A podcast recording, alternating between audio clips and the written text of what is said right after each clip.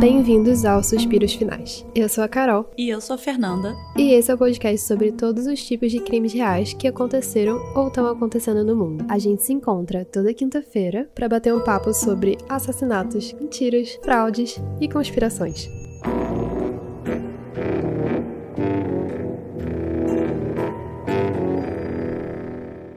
Oi, gente. No episódio de hoje, eu vou falar sobre o caso da mulher sem rosto, também conhecido como o caso do fantasma de Heilbronn.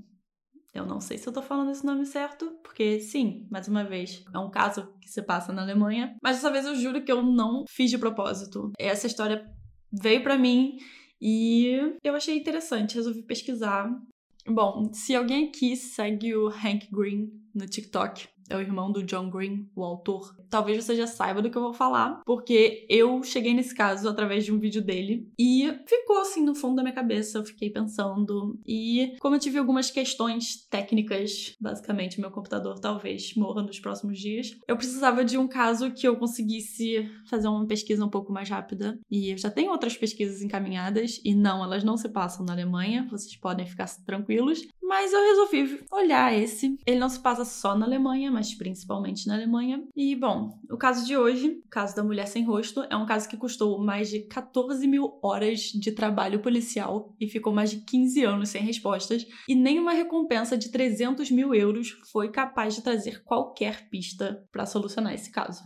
Cara, eu nunca ouvi falar desse caso na minha vida. Nosso caso começa na madrugada, entre os dias 25 e 26 de maio de 1993, em Idar Oberstein, uma cidade que fica ali a mais ou menos de duas horas de Frankfurt. Isso é mais pouco mais pro sul da Alemanha, perto da fronteira com Luxemburgo e com a França. E nesse dia, Lieselotte Schlenger, uma mulher de 62 anos, foi estrangulada até a morte com um fio que havia sido usado para montar um buquê que estava na casa dela. Dentre as evidências para solucionar esse caso estava um copo onde conseguiram achar um, uma pista de DNA que presumidamente era do assassino. Esse crime aconteceu em 1993 mas esse copo só foi analisado em 2001, oito anos depois do uhum. crime ter acontecido. E a única coisa que deu para tirar de conclusão desse DNA é que era uma pessoa do sexo feminino. Também oito anos depois do primeiro crime, esse DNA foi achado de novo em uma gaveta na cozinha de um vendedor de antiguidades chamado Josef Walzenbach, um homem de 61 anos que havia sido assassinado em 21 de março de 2001, em Freiburg, também aqui na Alemanha e também perto da região onde o outro crime já tinha acontecido. Mas eles não sabiam que era o mesmo DNA até então, né? Sabiam, porque não diz exatamente quando que esse DNA foi analisado, mas foi mais rápido do que o primeiro, não demorou. Mas não tinham descoberto que era só uma mulher? Sim, porque é uma questão da Alemanha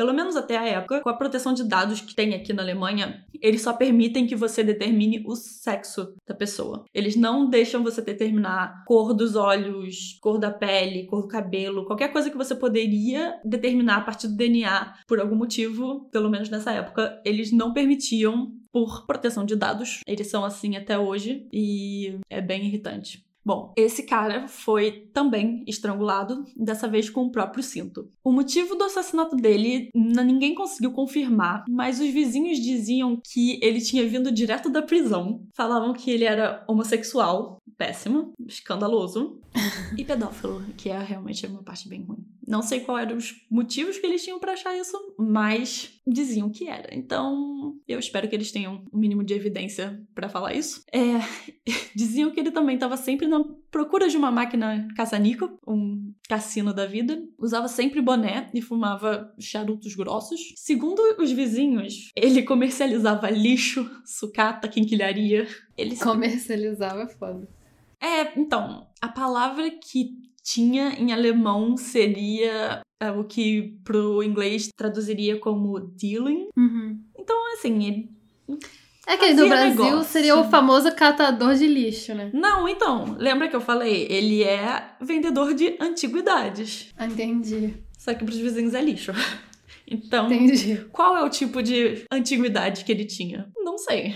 E em outubro de 2001, ainda tudo no mesmo ano, esse DNA foi encontrado mais uma vez, mas agora em uma seringa contendo heroína numa floresta em Gerolstein, ali também perto de Frankfurt. E essa parte eu fiquei, gente, mas quem analisa só uma seringa perdida no meio da floresta. E aí eu achei um link que tinha uma, uma notícia exatamente sobre essa pista achada. E a manchete já diz: A agulha de uma drogada pode levar a mulher serial killer.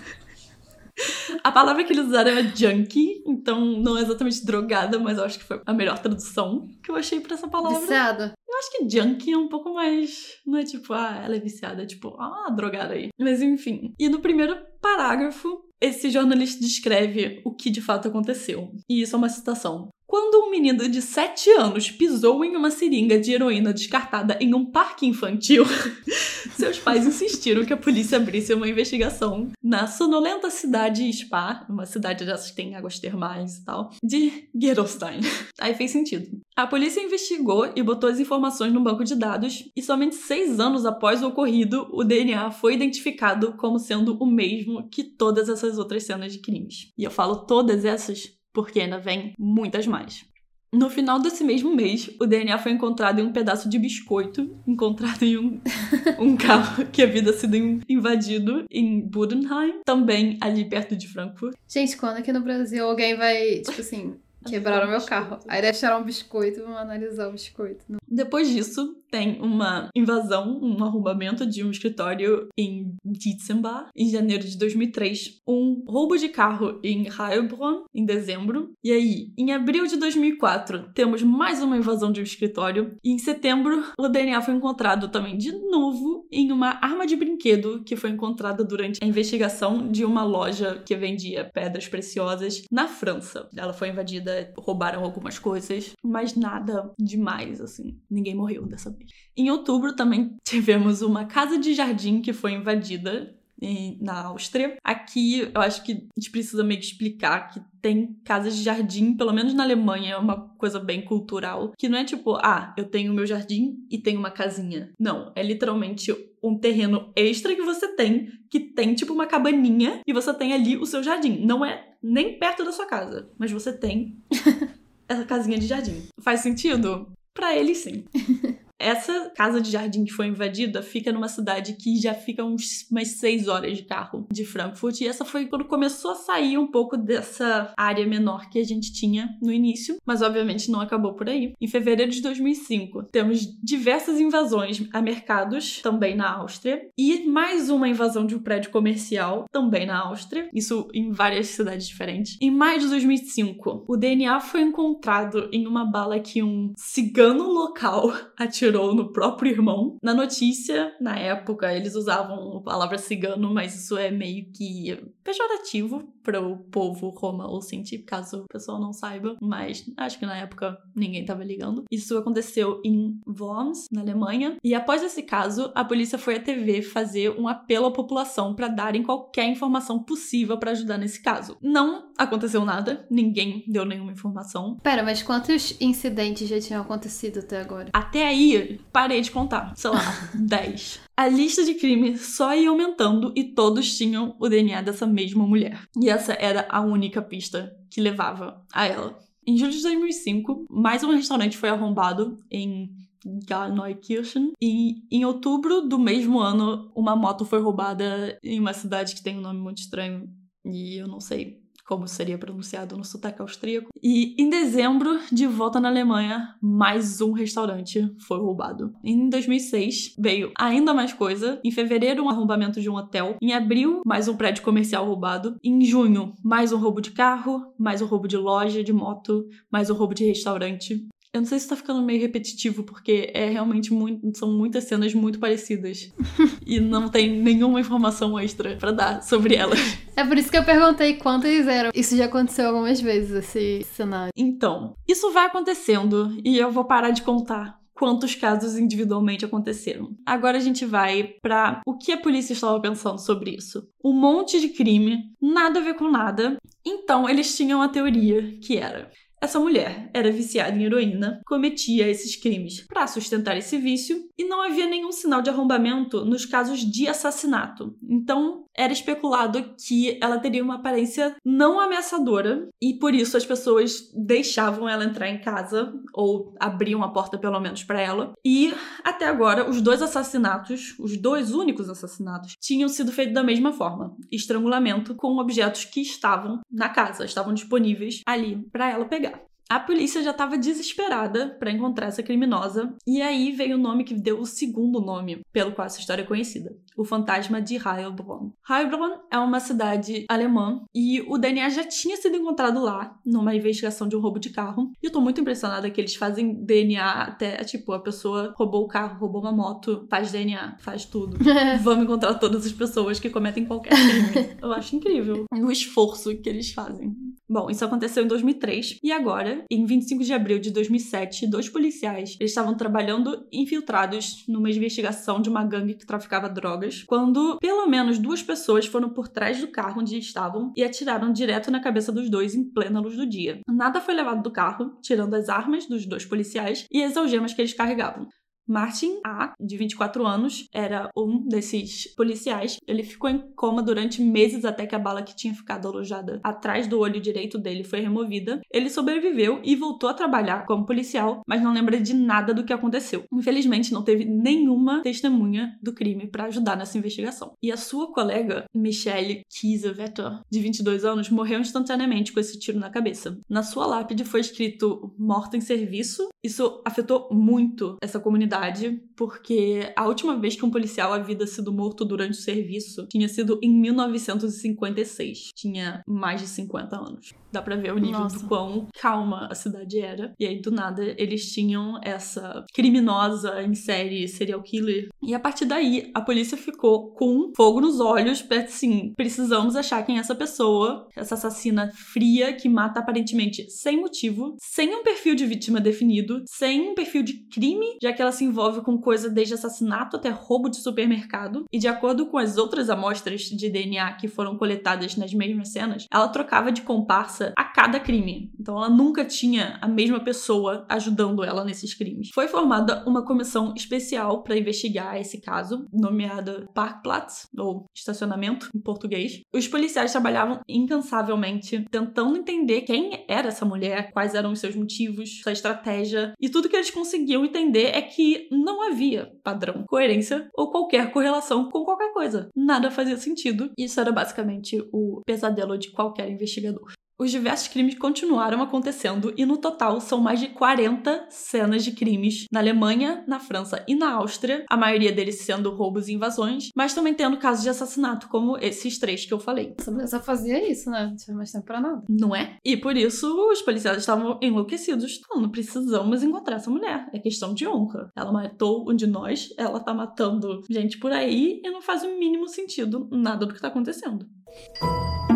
Bom, como eu disse, com as amostras de DNA que eles tinham nas cenas de crimes, eles não podiam tirar muita informação. Só duas, que é, ela era uma mulher e era a mesma de todos esses outros crimes. Você já perguntou, mas agora eu ia falar sobre como só é autorizado recolher essa informação. Você pode só comparar os DNAs e ver se é a mesma pessoa ou não, mas o que você tem de informação que você pode tirar desse DNA, como cor dos olhos, do cabelo, da pele, elas não são divulgadas nesses casos. Por quê? Mas a polícia sabe. Não, eles não podem usar essas informações. Tipo, o laboratório tem a capacidade de pegar essas informações, mas eles não podem usar na investigação. Eu não sei. Mas será que é assim nos outros lugares do mundo? Porque eu não sei se eu já ouvi falar de algum caso que teve algum DNA e descobriram características da pessoa através do DNA. Eu só ouvi falar de, tipo, corresponderem em DNA. Então talvez não seja só na Alemanha, mas eu não tenho essa informação. Eu não sei também, eu não lembro de nenhum caso, até porque geralmente tem testemunha para ajudar a fazer um retrato falado ou o que possa ser feito. Mas depois vem outras notícias. Eu não vou falar sobre isso, não vou entrar nesse detalhe, mas de um tempo para cá, essas definições de como a polícia na Alemanha pode lidar com esse tipo de informação veio mudando um pouco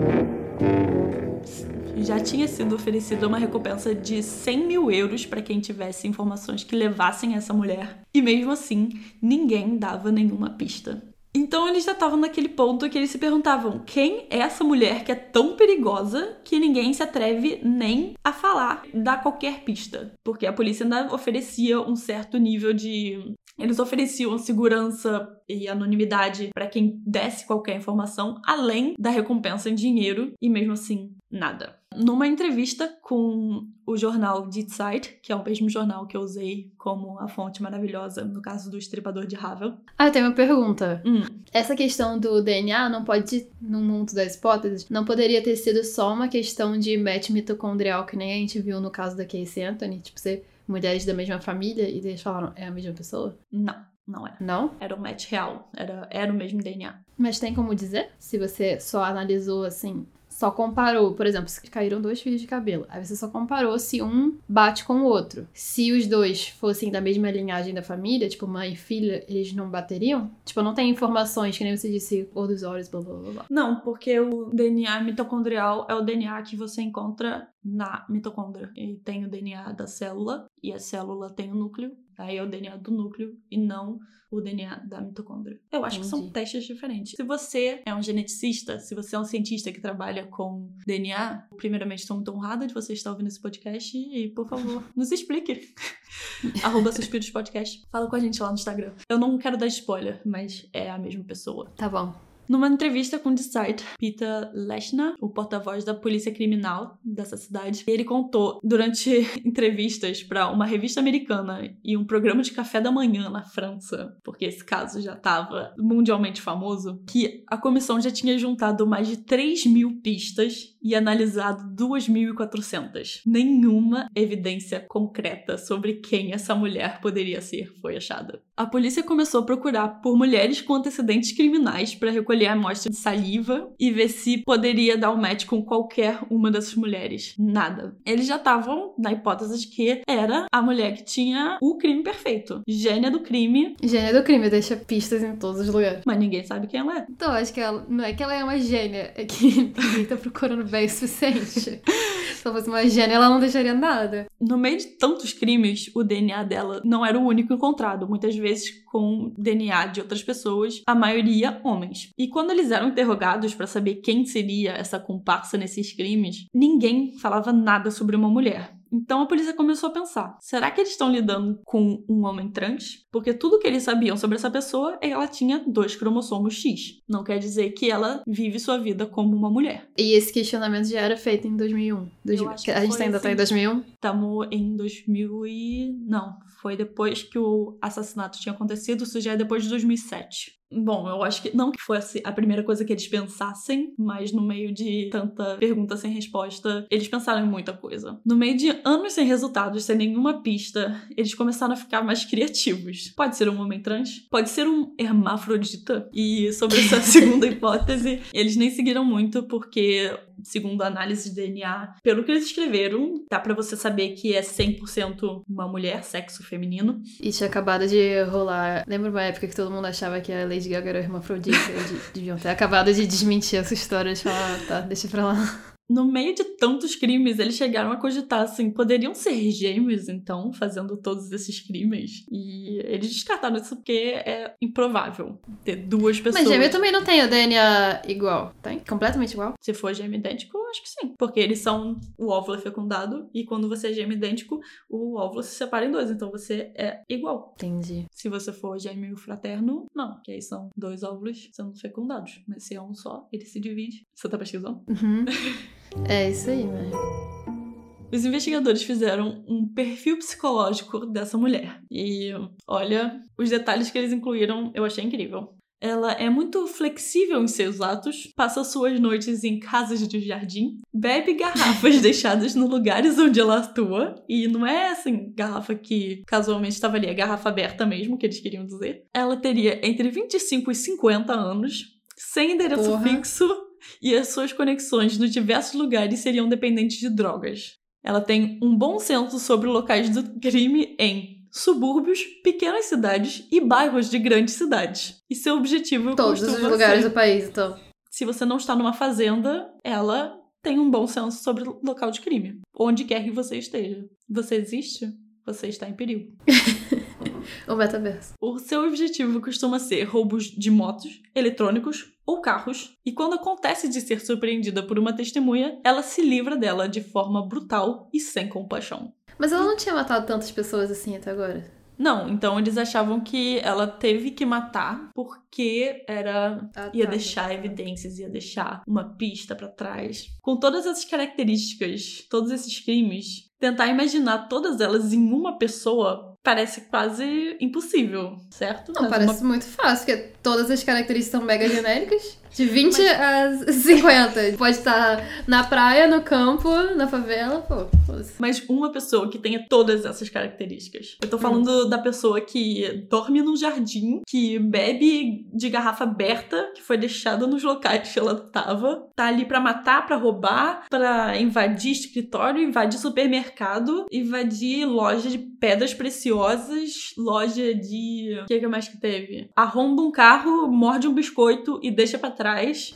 Um carro, morde um. Tipo, dá um come. Morde. Usa deixa. heroína, larga a seringa num parquinho de criança. Agora, você falando assim, parece, tipo, um comportamento de uma pessoa viciada. Tipo, não tem muito padrão, é mais por necessidade, assim, aí vai fazendo as coisas meio a la caralho. Eu já falei pra você ver essa série várias vezes, né? Que chama Shameless na HBO Max. Quem estiver escutando, não veja. É uma série HBO muito Max. boa. Eu vou te mandar, porque na Alemanha as pessoas não podem praticar pirataria, gente. Sim, gente, se Ai, você não ó. sabe, aqui, se eles pegam o seu IP baixando coisa no torrent, você recebe uma multa maneira de, assim, uns 900 euros. E isso não é sacanagem. É real. E eu tenho uma amiga que já recebeu. Aí nessa série tem um personagem que é o Frank, isso não é spoiler, sei lá, sempre aparece. Mas ele é tipo um bêbado, um viciado, um fudido, e ele tá sempre fazendo as coisas mais doidas pra conseguir dinheiro. Então você falou, quem é essa pessoa? Eu pensei, Frank Gallagher. Mas tudo bem. Cansa- Acabou meu, minha publi pra HBO Max. Voltando pro caso, a polícia já tava desacreditada. Falavam, cara, não tem como essa pessoa existir. E, de fato, ela não existe. Bom, ela existe porque tem o DNA dela, e o DNA é de uma mulher, de fato, mas ela não é uma criminosa. E ela não é uma assassina. Em uma matéria da BBC, eles contam que as dúvidas surgiram quando, depois de um incêndio, o DNA dessa mulher surgiu em um documento de identificação. Mas quando eles foram analisar de novo, posteriormente, nenhuma des- evidência desse DNA foi achada de novo. A partir daí, a polícia começou a desconfiar que as amostras poderiam ter sido contaminadas. Ah, então é por isso que eles fazem DNA pra tudo, eles fazem igual a cara deles, né? É é fácil. Eu fiquei bem chocada com quanto teste de DNA que eles fizeram por coisa que, pelo menos no Brasil, não ia nem passar pela cabeça. Depois de reco- deles recolherem amostras de saliva dos empregados de uma fábrica de plásticos, foi encontrada a nossa fantasma, a mulher sem rosto. Ela trabalhava na fábrica onde os cotonetes que são usados para recolher essas amostras de DNA eram embalados. Eles eram importados de outro país para a Alemanha e nessa fábrica na Bavária eles eram embalados então distribuídos para o sul da Alemanha, Áustria e França. Como você Ah. acha que a polícia reagiu? Então, tipo, não era, eram várias pessoas. Não, Era isso? era tudo a mesma mulher. A mesma mulher que. Aí vem a questão. Ela fez o trabalho dela certo? Ela tava cometendo erros, deixando o DNA dela no meio desses cotonetes? Não, mas ela fez os crimes. Essa pessoa fez os crimes. Não. O DNA dela foi achado porque os cotonetes estavam contaminados com o DNA dela. Porque ela trabalhava na fábrica. A fábrica importava esses cotonetes, e, mas eles então. não eram embalados. Eles embalavam nessa fábrica de plástico. Entendi. Então, eram várias pessoas. Tipo, várias pessoas que entraram em contato com o DNA dela e deixaram em outras cenas do crime. Eu tô maluca? Ela deixou o DNA no cotonete. O cotonete era enviado pra essas áreas. Aham. Então, Aí, quando você áreas, pegava... alguém comprou o cotonete, fez um crime, e daí, tipo, fez- pegou o cotonete e- e daí deixou o DNA dela na cena do crime. É isso. Não tava na cena do crime. O DNA dela tava no cotonete dela, que era usado pra recolher a evidência. Tá, tá, tá bom, tá bom. Burra.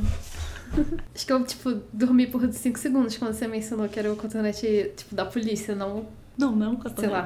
cotonete. Não sei, tem um nome especial pro cotonete quando ele é só aquele que você vê assim na televisão, que tem umas séries que vem aquele cotonete que eles passam assim numa área que tem, sei lá, sangue. Aí eles passam aquele cotonete, botam no tubinho e mandam pra análise. Acho que não. Acho que é cotonete mesmo. Que porta é? Mas só a minha suposição tava certa, que você perguntou quem é essa pessoa que tem todas as características. Eu falei qualquer um, porque essas características são super genéricas e abrangentes. E é realmente qualquer um, que não era ninguém. Sim. Não era ninguém ao mesmo tempo era todo mundo. Tipo, quem cometeu cada um desses crimes era provavelmente uma pessoa diferente. Então. Sim, era qualquer um. Aleatório. E ela tava ali apenas porque tava fazendo o trabalho dela de forma errada? Não sei. Bom, como é que isso pode acontecer? como que o instrumento-chave para você coletar o DNA, que tem que ser estéreo, ele tem que ser preparado especialmente, né? E de fato, ele tem que ser, mas esses cotonetes não foram. Quando questionaram a fábrica que produz, que embala, no caso, né? Eles são produzidos fora, mas são embalados aqui na Alemanha. E quando questionaram essa fábrica, eles falaram: Mas esses cotonetes são embalados para uso médico. Ninguém falou que eles iam usar isso para fazer análise de DNA. Os cotonetes não são certificados para fazer coleta de DNA. É verdade. Eu não sei se existem cotonetes certificados para isso, né? Aparentemente sim, porque a resposta que eles deram é: eles são esterilizados para uso médico. Isso quer dizer, não tem nenhum vírus, nenhuma bactéria, não tem nada ali que vá causar qualquer dano à pessoa que usar isso. Mas para você usar esse cotonete para fazer uma análise de DNA, ele tem que estar tá, assim totalmente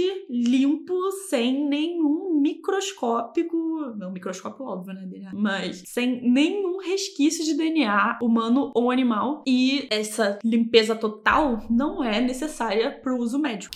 Não, só que eu só não sei se existem marcas que fazem cotonete só para o uso policial ou se eles pegam um cotonete normal e fazem algum tipo de tratamento, sabe? Eu acho que é o tratamento porque, assim, extra. É, porque ok que a empresa respondeu dessa forma, mas responderam da forma que não ia prejudicar a empresa, né? Óbvio. Tipo, se não tá escrito pra polícia usar, é isso que eles vão falar. Mas a polícia provavelmente normalmente usa, só que a polícia foi despreparada ou mais destruída, não sei. Não sei como que foi essa conversa, essa reunião para eles fecharem o negócio, mas nenhum dos lados disse especificamente para que que esse cotonete era para ser usado, nem para que que eles estavam comprando os cotonetes. E aí existe sim um procedimento, outros procedimentos que são feitos para você esterilizar completamente e aí tá assim perfeitinho para você fazer esses testes para DNA. Após essa descoberta, os cotonetes da empresa Greiner Bio One foram tirados de uso na Áustria. Na Alemanha, ficou todo mundo puto. Teve crítica falando que a polícia, no caso, o laboratório de análise especificamente, fez um trabalho porco. E se o DNA do fantasma realmente veio de luvas ou cotonetes não esterilizados corretamente, muitas pessoas deviam sair dos seus postos. Bom, ainda tinham outras matérias falando um pouco sobre isso. Aí eu encontrei uma entrevista que foi feita com o biólogo criminal Mark Benecke e ele entra em detalhes sobre como pode ter acontecido tantos casos com o mesmo erro de contaminação ao longo de 15 anos, mais de 15 anos, e ninguém perceber. Ele explicou que quando uma investigação é feita, os investigadores pegam um cotonete, passam ali no local onde tem um sangue, suor, saliva, sêmen, o que for for, pegam essa evidência e imediatamente botam de volta nesse tubo para mandar para análise. Depois disso, eles pegam outro cotonete que tá fechadinho, nem abrem, não usaram e também mandam para fazer essa análise para ter um grupo de controle, para ter uma comparação e saber se houve alguma contaminação. E ele diz que nunca viu o teste de controle não ser feito, que é a coisa é a primeira coisa que você aprende se você tá nessa carreira. Segundo ele, a possível teoria do porquê esse erro foi cometido tantas vezes seria que que quem analisou já estava sabendo dessa história do fantasma, já estava com isso ali no plano de fundo da cabeça dele e toda vez que via essa evidência de novo, ficava: caraca, é o fantasma de novo, a mulher atacou. É, existe um nome pra isso, é confirmation bias. Né? Sim. Não sei como falar isso em português, sou americana, calma aí. Viés de confirmação. Que é quando você, basicamente, quando você já, você já acha uma coisa, já tem uma ideia, uma teoria, aí você fica procurando confirmações nas, nos seus achados, nas suas pesquisas futuras, suas vivências, para comprovar aquilo que você pensava originalmente, ao invés de analisar cada evidência como um caso isolado. E a gente faz isso para tudo na nossa vida, não só, tipo, em casos criminais. Sim, mas a questão que o Mark Benecke reforça bastante é que Se essa pessoa realmente se deixou levar pelo que tava ali já acontecendo e falou: caraca, é de fato isso, e não parou para analisar tudo, essa pessoa é um péssimo profissional e deveria se demitir agora. Agora não, né? No caso, 10 anos atrás. E, bom, esse é um caso rapidinho, né? É um caso pequeno em comparação a todos os outros que a gente fez até agora. E a consequência desse caso foi a criação de uma norma, a ISO 18385, em 2016, que define os requisitos para produção de instrumentos usados na coleta de evidência biológica em cenas do crime. Nossa, demorou isso, hein? Eu achava que já deveria ter uma norma minimamente especificada. Ainda bem que aí não tem tanto crime, porque, pô, se tivesse, Ai, fosse ficar dependendo. Acho que não foi sempre assim. Eu sei que tem menos, mas às vezes eu olho uns que eu falo, nossa. E também tem alguns casos, eu acho que algum dia eu vou falar sobre alguns casos de roubo ao museu em que acontece assim, ano passado, e são falhas tão absurdas. Falha de segurança, assim. Uma. E os criminosos se safaram? Então, o que eu tô, o que eu tô pensando agora foi um que eles roubaram. Era uma moeda de ouro de acho que 3 quilos. Era uma moeda enorme de ouro. E era ouro puro. E tinha sido feito por sei lá quem no Canadá. Então ela era recente, mas ela era ouro puro. E tava no museu aqui em Berlim os criminosos simplesmente deram um jeito de entrar no museu, pegar a moeda. Não era, não era uma moeda. Deixa eu ver o tamanho. Maior assalto de desenho animado. Sim. Ah, não. Eu falei 3 quilos, eu tô 100% errada. São 100 quilos. É uma moeda de ouro de 100 quilos que custava 2,1 milhões de euros. Simplesmente o assalto maromba. É, e os criminosos conseguiram entrar no museu de noite, não soou nenhum alarme, ninguém da segurança percebeu, eles saíram com a moeda e só foram perceber depois que a moeda não tava mais lá. E assim, eles viram evidências porque ouro, quando é puro, ele é muito maleável e ele se desfaz meio fácil. Então tinham literalmente partes da cidade que eles se escaparam com rastros de ouro. E essa Falando foi. Assalto de desenho animado. é, até o desenho animado é mais crível do que esse caso. Mas não pegaram os caras. Esses eu acho que pegaram porque tinha literalmente rastro de ouro levando até a pessoa. Depois eu vou fazer uma pesquisa mais a fundo e um dia eu trago esse caso também, mas eu preciso dar uma pausa de caso na Alemanha, senão vão achar que é só isso que eu falo. Bom, esse foi o caso de hoje. Um caso que, na verdade, não era um caso, mas quando eu vi essa história, eu fui vendo a fundo eu precisei contar. Não sei, o que, que você achou? Te surpreendeu?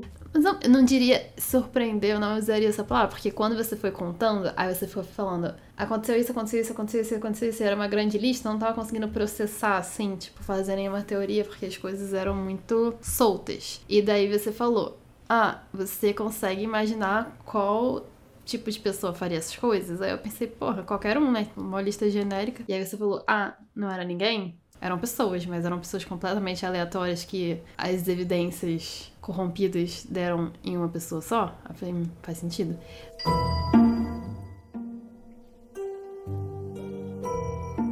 Então, gente, o episódio de hoje foi um caso não exatamente caso, mas também um caso. Falem aí pra gente o que, que vocês acham, se vocês gostaram, se vocês não gostaram, se a gente pode procurar mais casos em que a polícia mais confunde do que entende. E é isso. Sigam a gente, arroba Suspiros Finais, no Instagram, no TikTok. Falem pra gente se tem algum caso que vocês queiram que a gente cubra. E é isso. Até semana que vem. Beijo. Beijo, gente. Obrigada.